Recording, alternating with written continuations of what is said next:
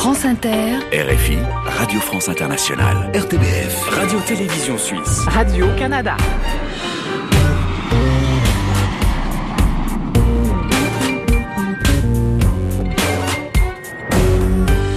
Bonjour à tous, bienvenue dans la librairie francophone estivale, quatrième saison en cet été 2020.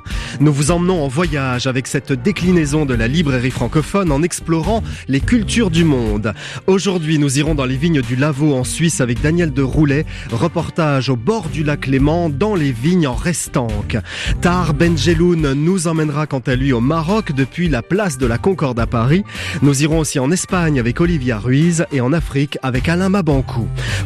Voyages immobiles, rencontres, reportages et entretiens, nous vous ouvrons des portes vers l'ailleurs pour partir ensemble à travers le monde. La librairie francophone estivale. Emmanuel Kérad. Et on commence cette émission avec la confidence, la petite histoire intime d'une personnalité, histoire jamais racontée dans les médias. Aujourd'hui, c'est Dany Laferrière qui se confie au micro de la librairie francophone. C'était après une émission au Salon du Livre de Montréal sur le stand de Radio-Canada. Bonjour Dany Laferrière. Bonjour. Quelle est votre confidence pour la librairie francophone? Ma confidence, elle est vraiment très spéciale pour moi. C'est-à-dire, c'est la première fois que j'ai écrit un texte et j'ai voulu le faire lire et ça n'a pas été facile. Je venais d'arriver à Montréal, cela faisait deux ou trois ans. J'habitais au Carré Saint-Louis, qui s'appelle maintenant le, Square Saint-Louis, dans le plateau Mont-Royal, qui est un des, endroits les plus convoités de cette ville. Mais c'était un, un tout petit réduit où j'habitais et j'écrivais dans cette chambre que je disais à la fois lumineuse et crasseuse, et j'ai écrit une nouvelle. Maintenant, écrire un livre, euh, écrire une nouvelle, c'est bien, mais il faut quand même trouver un lecteur ou une lectrice. Je n'avais personne, je ne connaissais personne qui avait déjà écrit un livre ici à Montréal. À Port-au-Prince, oui, mais à Montréal, non. Donc il me fallait comme une justification de cette nouvelle, une légitimité, quelqu'un qui puisse dire ça c'est bien, eh bien, je suis descendu sur la rue Saint-Denis, le long des restaurants, des bars, essayant de voir s'il n'y avait pas quelques célébrités, quelques n'importe qui qui avait déjà écrit. Et finalement, j'ai vu un, serveur qui avait donné une entrevue dans un journal euh, universitaire il y a une semaine. Je ne sais même pas de quoi ça parlait, mais je me suis dit, il a déjà eu un rapport avec l'écrit. Je me suis approché de lui, je lui ai proposé de lire ma nouvelle, il a refusé immédiatement, il m'a même pas jeté un regard. Et je suis rentré chez moi avec l'idée d'avoir écrit une nouvelle sans lecteur. Et depuis, je cherche ce lecteur. Après cette confidence inédite de Dany Laferrière, notre séquence nommée Le voyage immobile que vous retrouvez tout au long de cet été dans la librairie francophone estivale. Le principe, un lieu choisi par une personnalité qui lui fait penser à un autre lieu quelque part dans le monde. Bonjour Tar Benjeloun. Bonjour Emmanuel.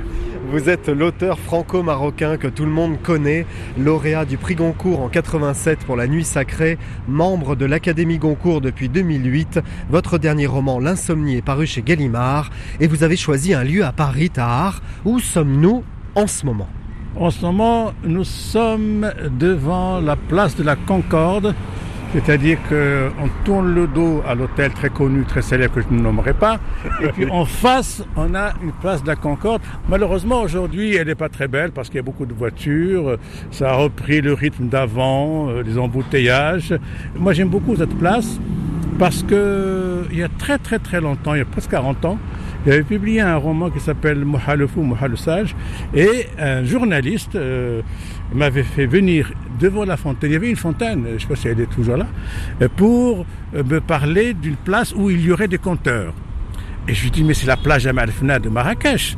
Il m'a dit, ben, si les Français étaient malins, ils feraient cette place une place vivante, c'est-à-dire, pas de voitures, mais plutôt des hommes et des femmes qui parlent, qui se racontent des histoires, et qui dansent, qui chantent, etc. Ce qui n'existe pas en France. Alors c'est ça, et cet endroit vous fait donc penser à cet autre lieu qui est une grande place à Marrakech. Racontez. Marrakech. Jamal Fna veut dire littéralement la place du néant, c'est-à-dire la place où il n'y a rien. Mais en fait, c'est la place où il y a beaucoup de choses. Et depuis euh, 2004, je crois 2005, grâce au, grand écrivain et regretté Juan Solo, qui habitait à Marrakech, il a réussi avec euh, beaucoup beaucoup de difficultés à faire de la place Jamal de Marrakech un patrimoine de l'humanité. Ce qui fait qu'on n'a plus le droit d'y toucher, on n'a plus le droit de laisser des marchands de biens y construire des malls, des immeubles, etc. Et c'est redevenu la place qu'elle a toujours été, c'est-à-dire euh, beaucoup de conteurs, beaucoup de charmeurs de serpents, beaucoup de, de charlatans, beaucoup de... Euh, de charlatans Beaucoup, ah oui, ah oui, bien sûr, bien sûr. bien sûr. Des, des, des, voyantes qui ne voient rien, des aveugles qui voient, enfin, c'est n'importe quoi. Mais elle est intéressante parce que elle est faite pour les Marocains, c'est-à-dire que les Marocains, au départ, quand ils venaient de la campagne pour vendre leurs leur, leur produits, et puis ils doivent repartir. Alors ils attendent. En attendant, il y a le spectacle. Le spectacle, c'est le conte. Mais malheureusement, la place de la Concorde ne... aurait pu faire ça.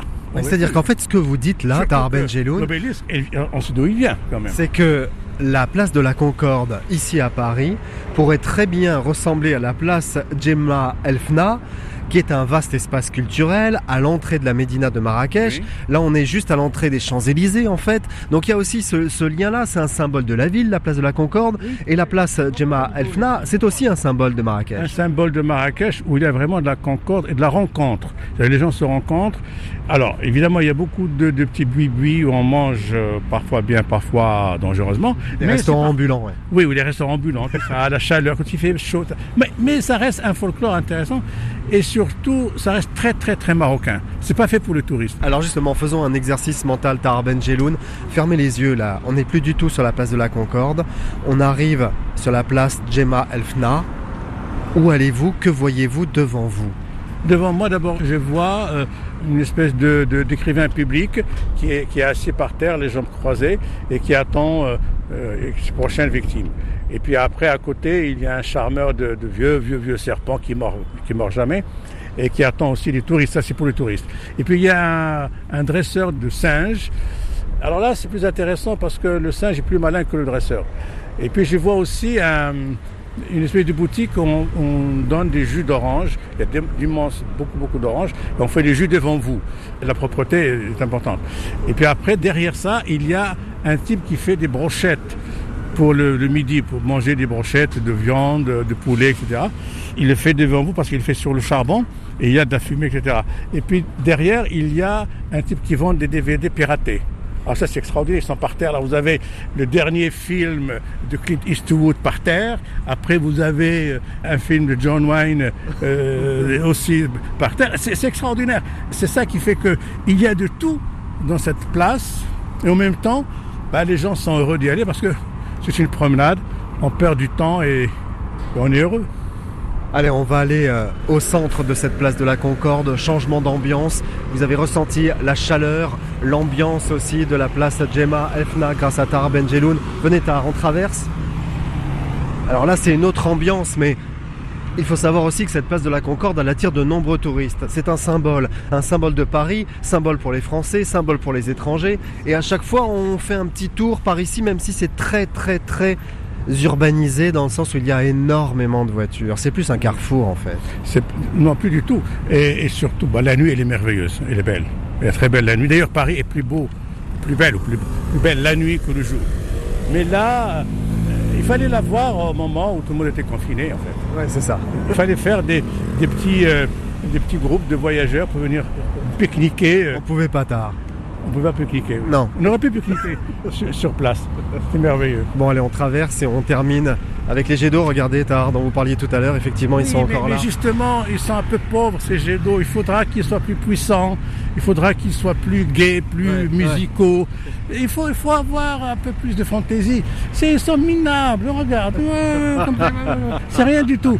Là, il faut, il faut dépasser le jet. Le jet de, de- de Genève, par exemple. Oui, c'est ça, oui, carrément. Oui, carrément. Le Enfin, de Genève. Au moins, au moins qu'il y ait un jet plus en couleur, par exemple, ou musique. Mais il y a trop de voitures. Bon, merci beaucoup, Tar Benjeloun. Eh ben écoutez, alors, euh, on, on va tous à Marrakech. Au moins là, on ne sera pas déçus. euh, et, ah oui, il n'y a pas de voiture sur la place. Oui, c'est vrai. Merci Tar. On peut retrouver votre entretien sur votre dernier roman L'insomnie sur notre site internet. À suivre dans la librairie francophone estivale, la chanteuse Olivia Ruiz qui s'essaye à l'écriture avec un récit fédérateur et un club francophone africain avec Alain Mabankou. Avant cela, voici le Guinea Musical Stars avec de grands musiciens guinéens.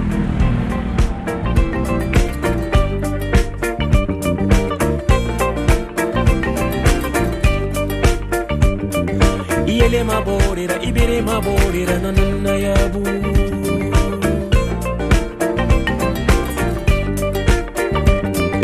Hina mabolire isemari bolire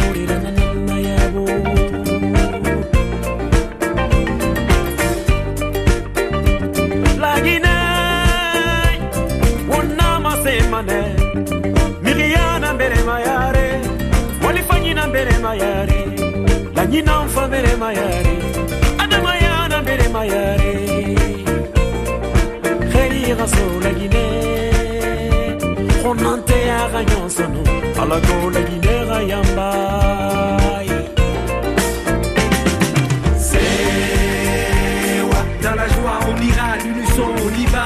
Sewa, Sewa, quand même rien ne va, oui qu'une fois. Sewa, que le pays réconcilie dans la joie et l'harmonie. Sewa, Sewa, comme si c'était ta dernière fois.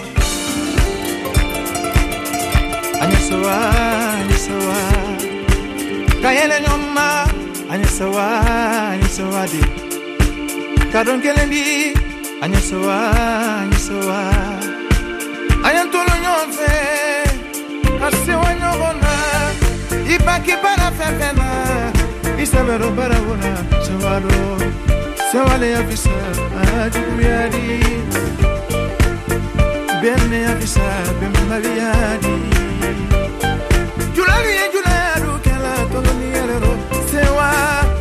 C'était le Guinea Musical Star avec Sewa sur France Inter, la RTBF, la RTS, ici Radio-Canada et sur RFI. La librairie francophone estivale. Emmanuel Kérad. Et bonjour Olivier Ruiz. Bonjour. Vous venez de publier La commode au tiroir de couleur chez Jean-Claude Lattès, une histoire de famille qui révèle des transmissions, les secrets aussi, les origines, les racines. C'est cela qui forge notre identité. Sans la connaissance de nos origines, on avance moins bien dans la vie. À mon sens, oui. Vous dites à un moment savoir d'où l'on vient pour savoir où l'on va. Oui, ça a été toujours euh, dans ma vie une question cruciale. Ça l'est encore. Est-ce que c'est spécifique aux personnes qui ont subi euh, une omerta sur l'histoire familiale ou est-ce que euh, c'est un peu le cas de tout le monde? Ça, je j'ai pas de réponse. Ouais. Alors il y a un doute sur vous, Olivia, parce que votre famille, votre propre famille est d'origine espagnole.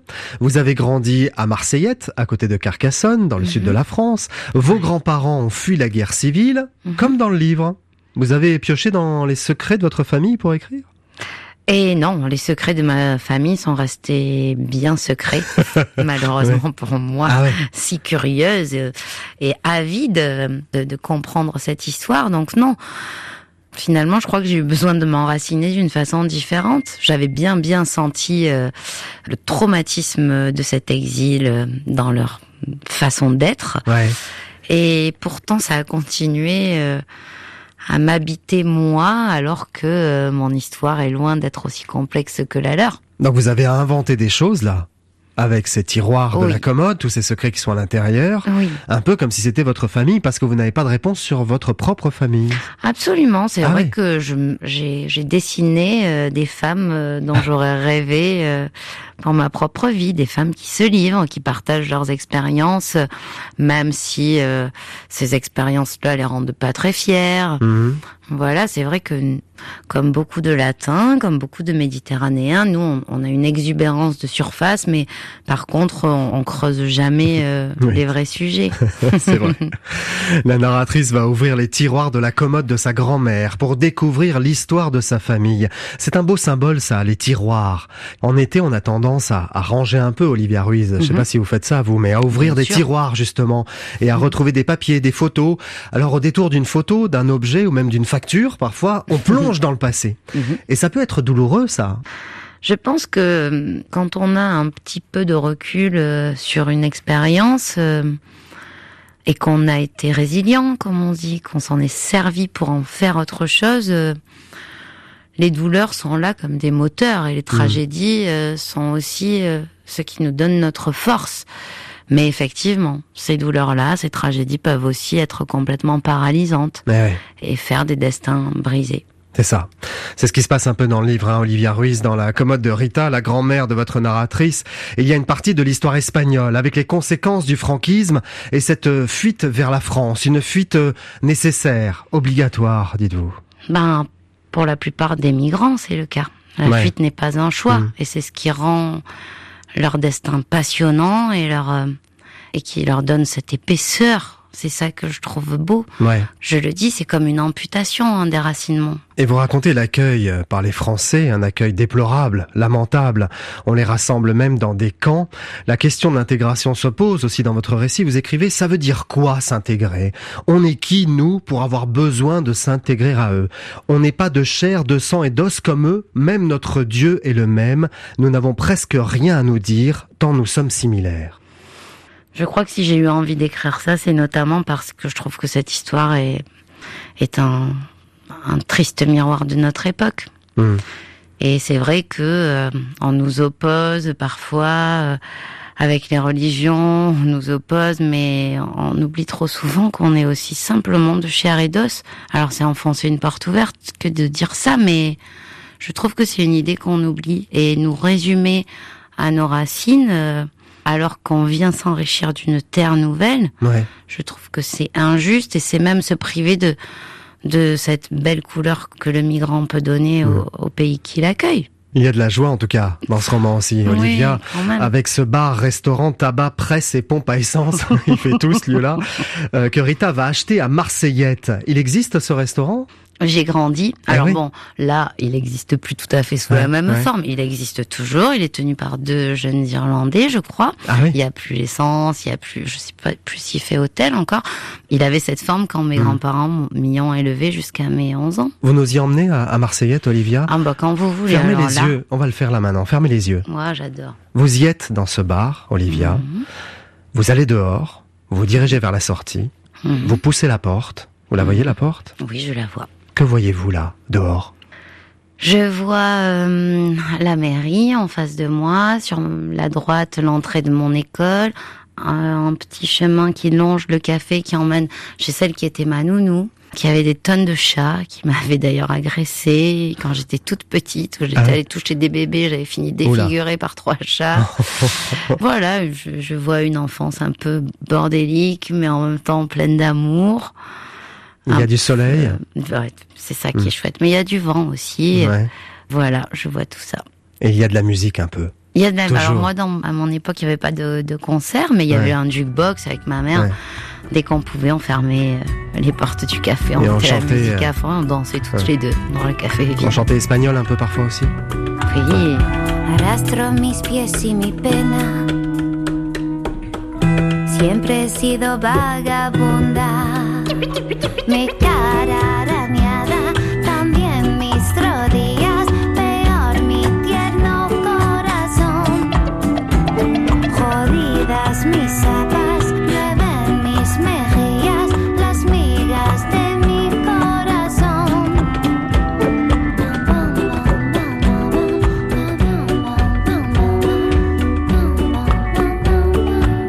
Las migas de mi corazón. On prononce comme ça À peu près Non, corazon, Corazon. mais c'était bien sinon. Pour les ouais. C'est dur. Ouais, c'était très, c'était très chouette de réécouter ça. La reprise de votre tube Hmm que j'avais tenu à faire une version espagnole, même Ouais. si c'était un peu, euh, voilà, euh, sans, sans espoir de vente, puisque j'étais une parfaite inconnue là-bas, mais symboliquement, Ouais. me dire que euh, C'est joli, pouvoir, voilà, ouais. pouvoir l'offrir à ma grand-mère, à mes grands-mères, ce disque et dire regardez, vous êtes, euh, on est quelque chose là-bas. Vous Mhm. n'êtes plus, euh, plus rien. Vous évoquez plusieurs fois la cuisine et les recettes espagnoles, Olivia Ruiz, dans votre livre. Quelle recette aimez-vous faire l'été, Olivia? Un plat espagnol à déguster au soleil, tiens.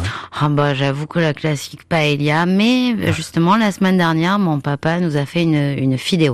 Qu'est-ce que c'est ce Alors c'est une paella, sauf qu'au lieu du riz, ce sont des pâtes. Les pâtes qu'on trouve parfois à Marseille dans les soupes de poisson, comme des macaronis mais plus fins. Ouais, ouais. Voilà, et c'est ça qui remplace le riz, mais sinon c'est exactement la même chose que la paella. Ça, et puis bah, bien sûr, des salades de pastèque avec de la verveine, avec Alors plein tiens, de- un truc simple qu'on peut faire ce soir ou à Simple midi. ce soir euh, que j'ai fait euh, il y a pas longtemps. Vous prenez des cœurs de sucrine, Ouais. vous enroulez d'une tranche de jambon serrano, vous poêlez dans un fond d'ail et d'huile d'olive, et puis après un petit jus de citron, c'est léger, c'est bon. Très bien. Merci Olivia Ruiz. Merci beaucoup. Merci beaucoup. La commode au tiroir de couleur est parue aux éditions Jean-Claude Lattès. Bel été à vous Olivia. Bel été. Et on part en Afrique avec un club francophone spécial autour d'Alain Mabankou. Radio-Télévision Suisse. RTBF. Radio-Canada. France Inter. RFI. Radio France Internationale.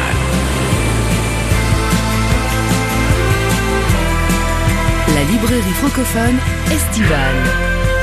Emmanuel Guérard. Alain Mabankou, on part en Afrique avec vous pour ce dictionnaire enjoué des cultures africaines, publié avec la contribution d'Abdourahman Waberi.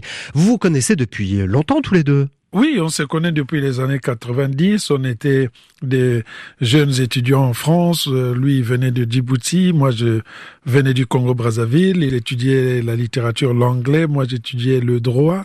Et puis nous avons commencé à écrire dans ces années 90, ça a Ouais, ouais. une complicité. On s'échangeait beaucoup sur l'Afrique. Il m'apprenait beaucoup l'espace du monde arabe. Moi, je lui apprenais beaucoup du côté de l'Afrique centrale, tout ce qui est politique, tout ce qui est cuisine, tout ce qui est musique. Et ça a généré ce dictionnaire Et ça en a fait, généré ce au fur et à mesure. Eh ouais. On s'est dit, mais écoute, on en a marre parfois d'avoir un discours très universitaire sur l'Afrique. Eh ben, on s'est mis à faire ce dictionnaire enjoué des cultures Oui, africaines. Parce que vous dites, nous, refusons de percevoir l'Afrique comme un réservoir de malheur. Ben oui, parce que chaque fois qu'on parle euh, de l'Afrique, on a tendance euh, à se dire que bon, faut vite donner de l'argent, sinon ils vont mourir de faim. On pense jamais que c'est une grande civilisation, c'est une grande histoire, et qu'il y a des gens qui sont euh, dans la pensée aussi longtemps que tous ces philosophes qu'on nous a servis Hmm. comme étant des unités de mesure. Vous proposez ainsi une promenade à travers les cultures africaines Oui. en parlant des personnalités, lieux et histoires que Mhm. vous aimez ou qui ont marqué l'Afrique d'ailleurs selon vous. On y retrouve Mohamed Ali, Oui. on y trouve euh, Kofi Annan bien sûr, Oui. ou encore un petit peu plus surprenant et vous allez nous expliquer Oui. Césaria Evora.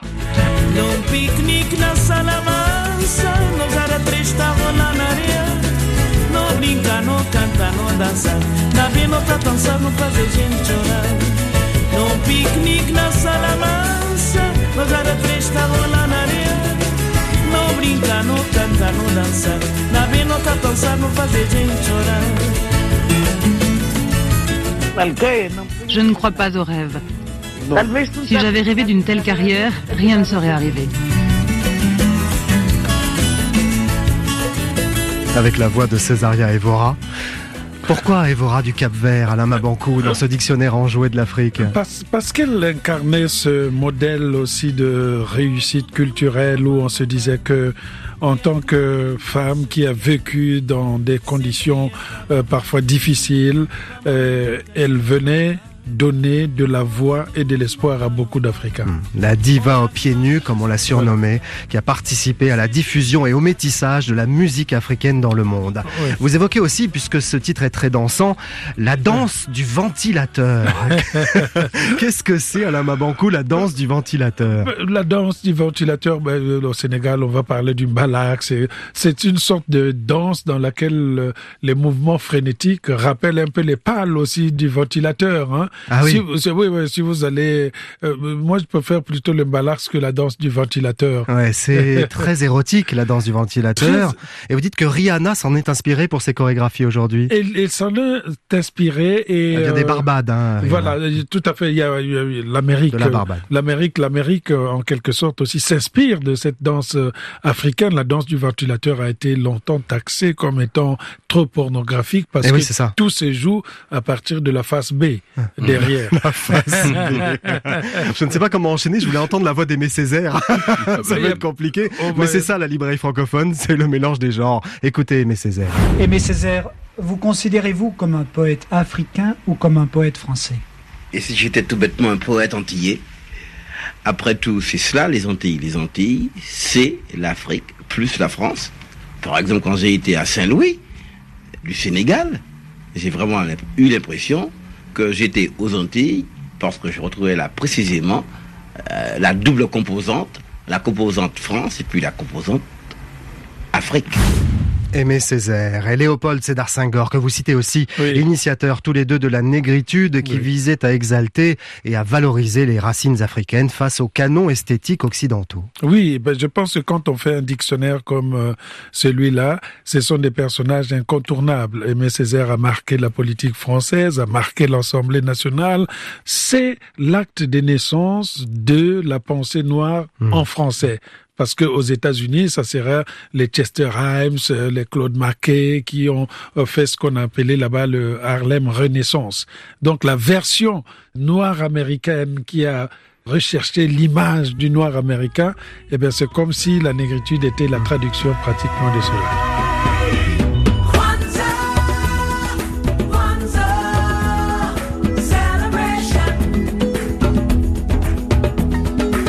Bon, Alain Mabankou, il est euh, question du Kwanzaa. Oui. Alors, le Kwanzaa, c'est, ou la Kwanzaa, je sais pas comment on prononce. Le, on comment peut dire, euh, la Kwanzaa, c'est La une Kwanzaa fête, plutôt, ouais. oui, parce que c'est Hein une fête rituelle et spirituelle inventée aux États-Unis en 1966 en réaction au Noël chrétien. Je suis content parce que je vois que vous vous êtes bien documenté. Que Là, j'ai lu le livre, quoi. Au moins, ben c'est bien, au moins, euh, parce que vous le dites avec euh, un côté naturel qui fait que je dis le message est passé. si Emmanuel Kerad est dedans, commence à parler de Kwanzaa. et, euh, euh. Ben oui, parce que Alors, oui, c'est quoi? c- Parler de Noël, parfois, ça me désespère. Ouais. Il y a des clichés qui ne sont pas parfois de ma propre civilisation. Et le Kwanzaa permettait un peu aussi aux Noirs américains de relier, de revenir vers leurs racines africaines et peut-être aussi de retrouver cet élan de la quête de leur identité, Mmh, puisque ça. vous savez, les Noirs américains sont venus dans ce continent là-bas par l'esclavage, la traite négrière. Les racines africaines, c'est aussi le baobab, Alain Mabankou. Oui. Cet arbre majestueux, emblématique. Imaginez cela, le baobab qui transmet une énergie aussi, Alain. Ça transmet une énergie, la force même. hein. Le principe de- du baobab, c'est qu'il se lance dans le ciel et s'enracine bien dans la terre. Et toute même la littérature africaine tourne autour euh, euh, de Beaucoup, là. Voilà, donc c'est là qu'on peut parler des choses sérieuses. Il y a même des écrivains qui ont des titres comme Le baobab fou Hum. de Ken Bogoul. Personnellement, dans mon livre, par exemple, Mémoire de porc-épic, c'est un porc-épic qui s'adresse à un baobab. Le baobab symbolise un peu l'écoute, la sagesse, vrai, la souviens, durée ouais. et le temps. Hum. Voilà. Vous parlez de la Société des ambianceurs et des personnes élégantes, euh, La SAP. un mouvement de jeunes Congolais qui s'habillent avec un luxe ostentatoire et de façon extravagante. Vous êtes un petit peu comme ça, dans cet esprit-là. pas, pas trop aujourd'hui, vous êtes, vous êtes magnifique aujourd'hui, Alain. Franchement, la- l'accord Ah bon des couleurs est génial. Ah bon, d'abord, avant, je fais pas des accords. Hein Mais on va prendre une photo, on va mettre ça sur le site internet parce que je vous ai jamais vu aussi bien habillé. D'habitude, vous êtes beaucoup plus extravagant. La SAP, c'est ça, c'est l'idée, c'est de provoquer un petit peu? C'est de provoquer un petit peu, mais bon, là, j'aurais pas de, les gens vont pas me dire que je vous ai vu à la radio. Donc, je, suis là. La SAP, c'est, c'est, c'est vrai, c'est bien s'habiller. euh, c'est un mouvement, la Société des ambianceurs et des personnes élégantes, qui est né du côté du Congo Brazzaville et du Congo Kinshasa, mais c'est aussi l'expression pratiquement corporel, le refus dans ces pays où il y a la dictature, le refus de se dire que on contrôle tout, mais au moins mon corps je le contrôle et je mets les couleurs que je voudrais. Et certains corps ne sont pas en évidence parce que tout simplement c'est incompatible avec les habits qui sont mis au-dessus. On n'achète pas l'habit par, hein, je dis, tiens ça, ça va me servir de chemise. Il faut une réflexion intense. Eh oui. Comme quand vous commencez. Je suis d'accord. Mais bien sûr. Mais bien sûr. Vous rentrez dans une bibliothèque, vous choisissez, vous Mais lisez. oui, faut vous arrêter lisez avec le côté pratique. Vous lisez la quatrième de couverture. Les habits, c'est la même chose. C'est ça. On ne s'habille pas pour des raisons pratiques. On s'habille pour euh, quelque chose, pour incarner quelque chose. bien sûr. Mais je suis tout à fait d'accord, Alain. Merci beaucoup, Alain Mabankou. Le dictionnaire enjoué des cultures africaines est publié aux éditions Fayard. À bientôt, Alain. On change de continent et on part en Europe, dans les vignes du Lavaux en Suisse. Ce sera après le titre acoustique de la semaine et le groupe Trio qui interprète l'hymne de nos campagnes pour célébrer ses 25 ans de carrière. Trio dans le grand studio de la librairie francophone. Si tu es né dans une cité HLM, je te dédicace ce poème en espérant qu'au fond de tes yeux ternes, tu puisses y voir un petit brin d'herbe. Et les man, faut faire la part des choses. Il est grand temps de faire une pause, de troquer cette vie morose contre le parfum d'une rose. C'est l'hymne de nos campagnes, de nos rivières, de nos montagnes, de la vie man, du monde animal. Crie-le bien fort, use tes cordes vocales. Pas de boulot, pas de diplôme, partout la même odeur de zone. Plus rien n'agite tes neurones, pas même le shit que tu mets dans tes cônes. Va voir ailleurs, rien ne te retient. Va vite faire quelque chose de tes mains, ne te retourne pas. Ici tu n'as rien, et sois le premier à chanter ce refrain. C'est l'hymne de nos campagnes, de nos rivières, de nos montagnes, de la vie man, du monde animal. Crie-le bien fort, use tes cordes vocales. Assieds-toi près d'une rivière. Écoute le coulis de l'eau. Sur la terre, dis-toi qu'au bout, il y a la mer. Et que ça, ça n'a rien d'éphémère. Tu comprendras alors que tu n'es rien comme celui avant toi, comme, comme celui qui vient que le liquide qui coule dans tes mains te servira à vivre jusqu'à demain matin. C'est de nos campagnes, de nos rivières, de nos montagnes, de la vie man, du monde animal. Crie-le bien fort, use tes cordes vocales. Assieds-toi près d'un vieux chêne et compare-le à la race humaine, l'oxygène et l'ombre qu'il t'amène. Mérite-t-il les coups de hache qui le saignent?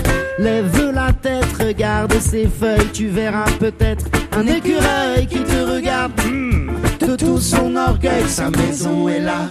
Tu es sur le seuil, c'est l'hymne de nos campagnes, de nos rivières, de nos montagnes, de la vie man, du monde animal.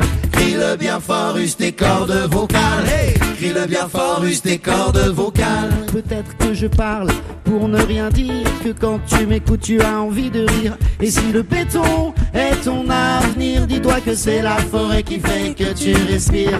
J'aimerais pour tous les animaux que tu captes le message de mes mots. Car un lopin de terre, une tige de roseau, servira à la croissance de tes marmots, servira à la croissance de tes marmots. C'est l'hymne de nos campagnes, de nos rivières, de nos montagnes, de la vie man, du monde animal. Crie-le bien fort, use tes cordes vocales. C'est l'hymne de nos campagnes, de nos rivières, de nos montagnes, de la vie man, du monde animal. Crie-le bien fort, use tes cordes vocales. Hey! C'était Trio avec l'hymne de nos campagnes dans une version acoustique dans le studio de la librairie francophone. Une nouvelle escale dans cette émission estivale avec un voyage tout de suite au bord du lac Léman. La librairie francophone estivale. Emmanuel Kérad. Et nous sommes dans les vignes du Lavaux en Suisse, sur les hauteurs de Vevey, avec un célèbre auteur helvétique qui n'a pas la langue dans sa poche. Bonjour Daniel de Roulet. Bonjour. Comment allez-vous Daniel? Oh ben ça va, surtout quand il fait beau comme ça, comme aujourd'hui, euh, plein été, fantastique. Alors, on a un panorama incroyable devant nous, une véritable carte postale. On est au milieu des vignes du Lavaux. Décrivez-nous, Daniel, ce que vous voyez là. Donc, c'est des vignes qui sont très anciennes et très en pente. Et c'est un endroit qui normalement serait sacrifié à l'urbanisation, mais grâce à la lutte de journalistes très pugnaces, il y a eu une série d'interventions au niveau politique qui ont fait qu'on peut garder ce paysage, s'appelle le Lavaux, qui est maintenant au patrimoine mondial de l'humanité, et ce sont des vignes qui descendent depuis le bord de la forêt, depuis la, la fin de la montée jusque tout en bas dans le lac. Ils ont l'air de se précipiter dans le lac. Il y a juste encore le passage pour une route. Et puis ensuite, il y a le lac. Et de l'autre côté, c'est la France. Et c'est aussi un très beau paysage. C'est en fait un endroit où on voit aussi bien la France que derrière les montagnes, on peut imaginer l'Italie. Alors vous avez publié La Suisse de travers aux éditions Hérolimite. Vous racontez votre périple à travers la Suisse à pied, d'ouest en est et du nord au sud. 29 étapes avec de célèbres compagnons imaginaires. Ils ont tous existé ou en tout cas ont un lien direct ou indirect avec la Suisse, parfois lointain d'ailleurs. Ils vous ont aidé à écrire ces récits, ces personnages-là? Oui, vous savez, la, la Suisse, c'est un pays où les gens ont trempé leur encrier, surtout dans le Léman, un peu partout. Et donc, euh, je pense que raconter une fois de plus une traversée de la Suisse fût à pied, c'est pas forcément très intéressant. En revanche, de voir ce que ceux qui ont déjà traversé dans les siècles d'avant, euh, qui ont traversé la Suisse, racontent, ça, ça me plaisait beaucoup. Alors, par exemple, faire le Gotthard avec euh, le jeune Rimbaud qui s'en va, Mm. ou bien euh, avec le vieux Goethe qui s'émerveille sur les lacs et les paysages. Voilà, je trouve que c'est plus intéressant et comme ça un peu plus modeste aussi que de penser qu'on a quelque chose de tout nouveau à raconter sur ces paysages. On va aller dans le champ, en tout cas dans les vignes. Daniel de Roulet, on est euh, sur un muret en fait, on a une petite route assez étroite euh, qui sillonne finalement, qui longe comme cela la côte euh, du lac Léman avec ses vignes du Lavaux et on peut aller dans les vignes, on a le droit car le raisin n'est pas encore mûr et à partir de ce moment-là, voilà, on est entre deux, deux de vignes là. Oui, parce que euh, le- les vignes sont à banc, c'est l'expression qu'on utilise euh, ici, au moment où le raisin est mûr et on va le cueillir. Et donc, on n'a pas le droit à ce moment-là d'entrer dans la vigne jusqu'au moment où les bancs vont être levés. Et quand c'est levé, on peut venir grappiller.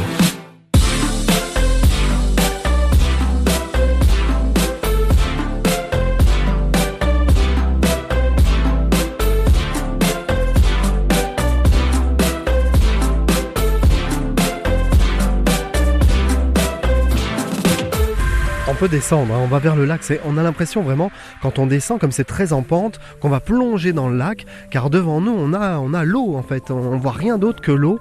Et on a ces plants de vigne, voilà, tout autour. Jean-Jacques Rousseau écrivait dans les Confessions J'aime à marcher à mon aise et m'arrêter quand il me plaît.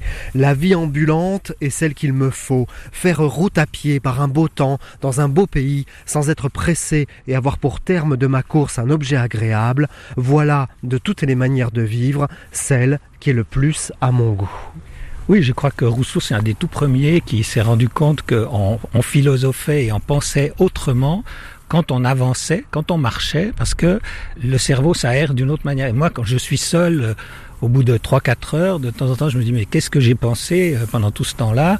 Et c'est une vaste rêverie, mais en même temps, c'est le plaisir du randonneur. Et Rousseau a été un des premiers qui en a fait de la littérature, mais qui en a aussi... euh, analysé tout ce qui était intéressant, en disant que pour lui, la pensée va avec la marche. Bon, faut faire attention parce que là, on est à pic. Voilà, on arrive au bout. On est complètement à pic. On a une voie ferrée qui est juste en dessous, hein, c'est ça? Oui, voilà. voilà, on a le chemin de fer et on a le, le port de plaisance de Vevey qui est juste devant. Avant d'être lieu balnéaire et touristique, le Léman était utilitaire. Il fait 73 km de long pour une largeur maximale de 14 km. Et c'est vrai qu'aujourd'hui, c'est un lieu de tourisme, c'est un- c'est un lieu de, de plaisir, de détente. Mais avant, on s'en servait pour passer euh, d'un côté à l'autre quand on ne pouvait pas parce que c'était trop abrupt, par exemple. Voilà, il y a des endroits très abrupts, donc où la montagne tombe littéralement dans le lac. C'est toujours encore un lieu de passage, c'est toujours encore l'endroit. Voilà, voilà, il y a le train qui passe juste en dessous de nous. On est pile au-dessus, hein, à 2 mètres. Ça va, il n'était pas trop lent. Pas de sécurité, hein, on peut plonger là. Voilà. Daniel de Roulet, on remonte. Du coup, là, c'est plus difficile parce que c'est vraiment en pente, hein, pente sévère. Non, moi, ça va. Ah bon, bah moi aussi. Ah bah alors, ça va. Tout va bien. Alors, la marche, c'est les vacances pour vous, Daniel de Roulet? Alors, il se trouve que j'ai un certain âge et que je suis en vacances toute l'année, mais c'est vrai que quand je travaillais dur euh, pour gagner ma vie, eh bien, je, je profitais toujours des vacances pour aller faire de très longues marches. Et je crois que c'était quelque chose qui m'a qui m'a permis de faire des coupures entre une vie professionnelle et la vie dans laquelle vous avez envie d'écrire des livres ou, ou des chroniques. Voilà, on va remonter sur cette euh, route, route qui embrasse le paysage, comme le dit si bien Daniel de Roulet, avec euh, ces vignes du Lavaux tout autour de nous, les vignes où nous sommes, vignobles en restant, donc en terrasse. Et c'est incroyable, incroyable, une vue incroyable avec les montagnes autour et ce lac euh, d'un bleu turquoise aujourd'hui. Le nom de ce lac est un vrai problème. Parce que Léman, ça veut dire lac. Donc dire lac Léman est un pléonasme. Oui, c'est vrai. La deuxième chose, c'est que en allemand et en anglais, on dit Genfersee ou Lake of Geneva. Si vous dites lac de Genève à un Lausannois ou à un personnage qui habite Evian, il va dire non mais attendez, vous foutez de ma gueule, c'est pas le lac des Genevois, c'est c'est le Léman. Voilà. Alors finalement, on dit plus ni Léman ni lac de Genève, on dit le lac parce qu'il est unique. C'est ça. Alors voilà, on va passer au-dessus du lac encore, on va remonter un peu plus haut et on va voir euh, le lac avec euh, toujours cette vue puisque euh, toutes les vignes du Lavaux évidemment surplombent le lac. Allons-y Daniel.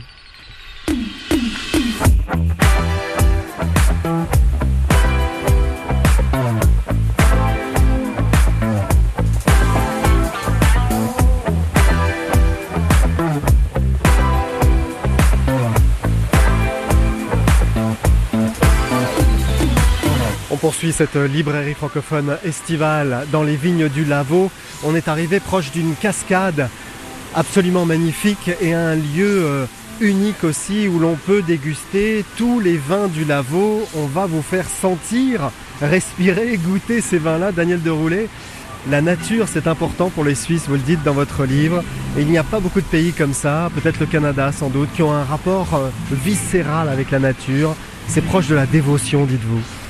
Oui, c'est peut-être des fois un peu trop même, et ça, ça mène à un certain patriotisme euh, qui peut être euh, quelque chose de renfermé.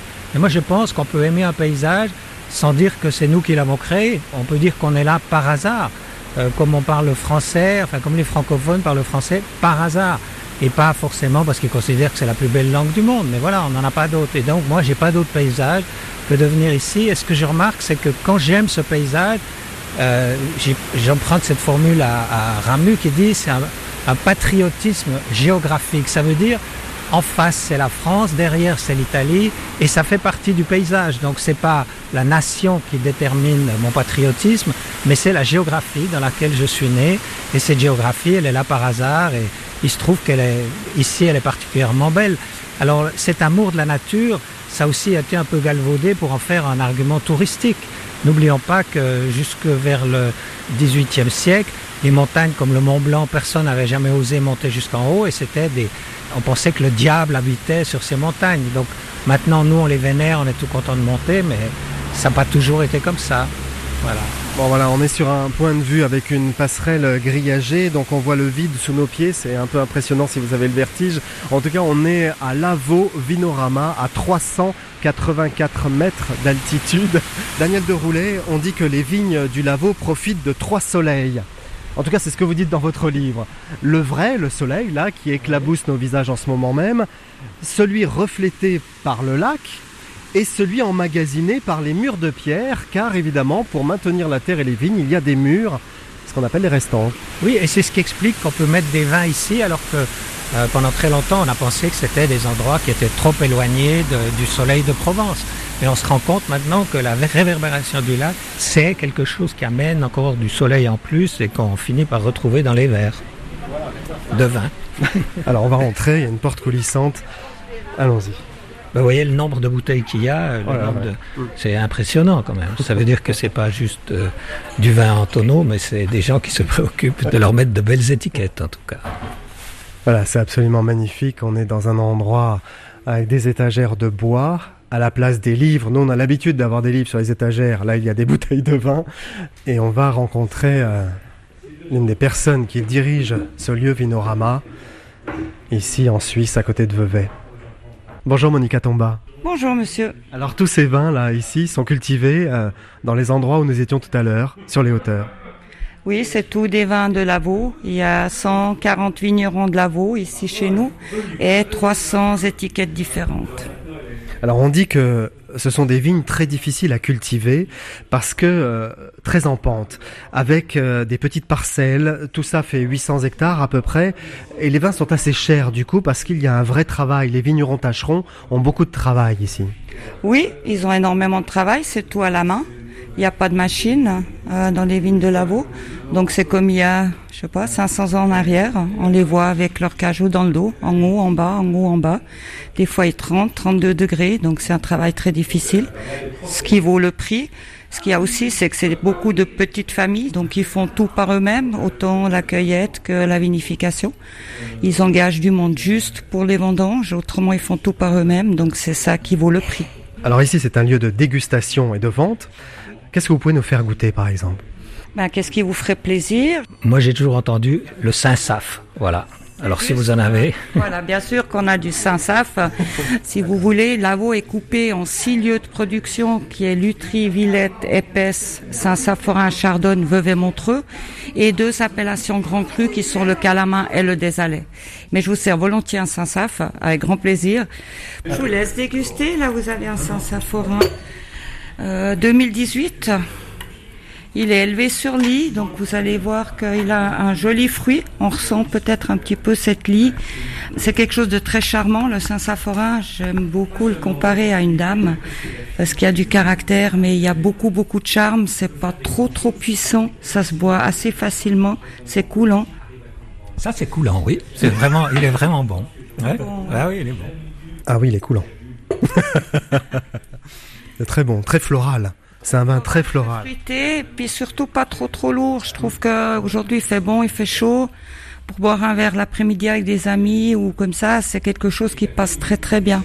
C'est pas trop puissant, ça tape pas trop, donc euh, on est encore très bien après l'avoir bu.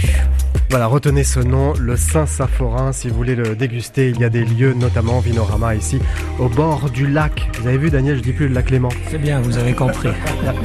merci beaucoup. Merci, Monica. Merci, Daniel Deroulet. Merci infiniment. Votre livre, La Suisse de travers, est paru aux éditions Héros Limite. Merci.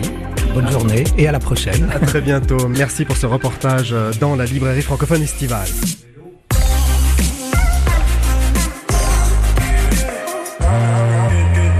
Et on termine cette émission avec le bonus créole, avec l'auteur algérienne Kauter Adimi, qui a choisi de lire Franz Fanon. Pourquoi Franz Fanon, Kauter? Eh bien, j'ai repensé à un extrait des Damnés de la Terre qui, je trouve, résonne beaucoup avec ce qui se passe aujourd'hui en Algérie, avec les petits de décembre aussi. Voilà, bon, j'avais envie de le partager avec les auditeurs. On va écouter votre lecture sur une musique antillaise. Voici Kauter Adimi qui lit un extrait des Damnés de la Terre, texte publié quelques jours avant la mort de Franz Fanon. On parle beaucoup depuis quelque temps de l'autocritique, mais sait-on que c'est d'abord une institution africaine? Que ce soit dans les djemmas d'Afrique du Nord ou dans les réunions d'Afrique occidentale, la tradition veut que les conflits qui éclatent dans un village soient débattus en public. Autocritique en commun bien sûr, avec cependant une note d'humour, parce que tout le monde est détendu, parce que nous voulons tous en dernier ressort les mêmes choses. Le calcul, les silences insolites, les arrière-pensées, l'esprit souterrain, le secret, tout cela l'intellectuel l'abandonne au fur et à mesure de sa plongée dans le peuple. Est-il vrai qu'on peut dire alors que la communauté triomphe déjà à ce niveau, qu'elle sécrète sa propre lumière, sa propre raison? Merci beaucoup Kauter Adimi. Merci.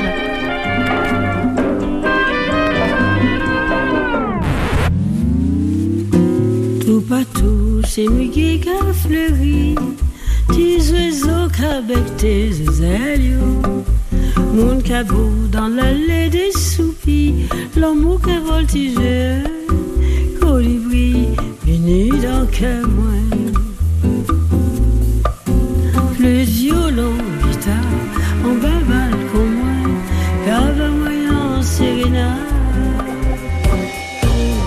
c'est la fin de cette édition. Je vous retrouve sur Facebook, Twitter et Instagram pour communiquer avec vous. À la rédaction Jean-Philippe Verret de France Inter, avec les équipes de la RTBF, de Radio-Canada, de la RTS et de RFI. Cyril Pascal avec Élise Christophe à la réalisation, Thierry Dupin à la prog musicale.